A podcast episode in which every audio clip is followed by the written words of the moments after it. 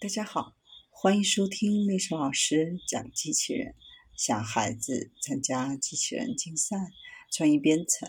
创客竞赛的辅导，找历史老师。欢迎添加微信号幺五三五三五九二零六八，或搜索钉钉群三五三二八四三。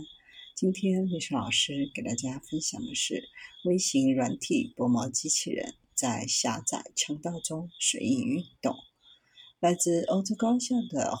科学家们提出了一种基于磁性软体材料的微型软体薄膜机器人设计。这种机器人可以利用与环境边界液体的交互，在狭小且充满液体的环境当中实现滚动、波状爬行、波状游动以及螺旋运动等多种运动模式。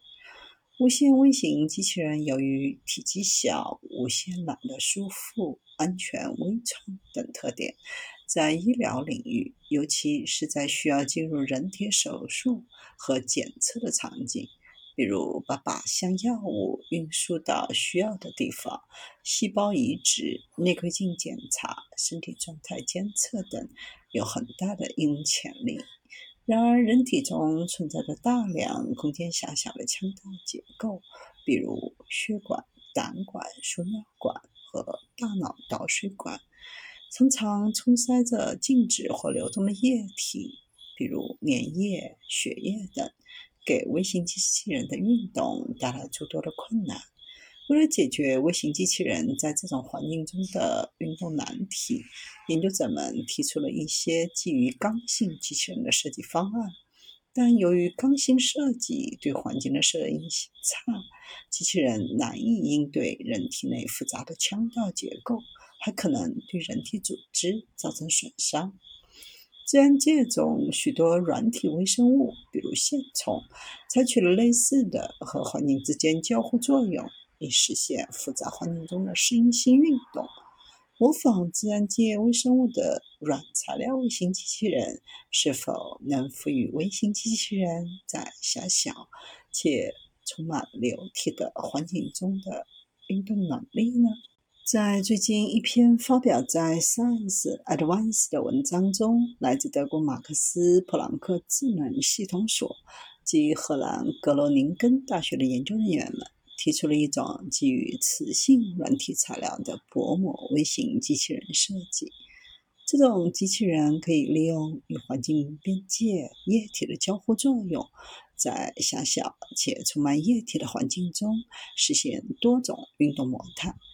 以往的研究中，来自边界以及液体的阻力往往被称为是阻碍软体材料变形以及削弱软体机器人运动能力的因素。而在这项研究当中，研究人们提出，这些以往被认为对机器人运动不利的因素都可以加以利用，成为实现机器人在复杂环境当中多模态运动的手段。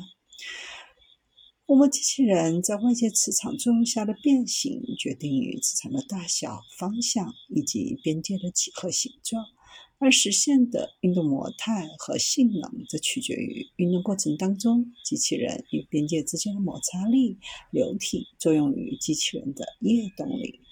基于对运动原理的探索，研究人员提出了一系列提高机器人运动性能的方案。包括对薄膜机器人的几何尺寸、机器人磁化大小、方向、机器人表面摩擦的性能，以及外加旋转磁场频率所做的变化。这些方案能够在特定的环境下提高机器人的运动速度，在高度弯曲管道中的移动能力，以及克服流动液体的阻力，实现锚固旋转运动的能力。通过合理设计和控制，薄膜机器人可以在模拟大脑导水管形状的分叉管道中实现波状爬行和游动；可以在模拟血管具有流动液体的管道当中实现螺旋运动；也可以在模拟耳咽管的具有变化截面形状的腔调中实现旋转运动、波状爬行、波状游动及滚动的。运动模态。未来，研究者还将进一步探索薄膜机器人在接近人体真实环境中的运动，包括研究人体体液的非牛顿特性对机器人运动性能的影响，以及如何实现机器人与人体组织之间的动态条件下的摩擦及吸附性能。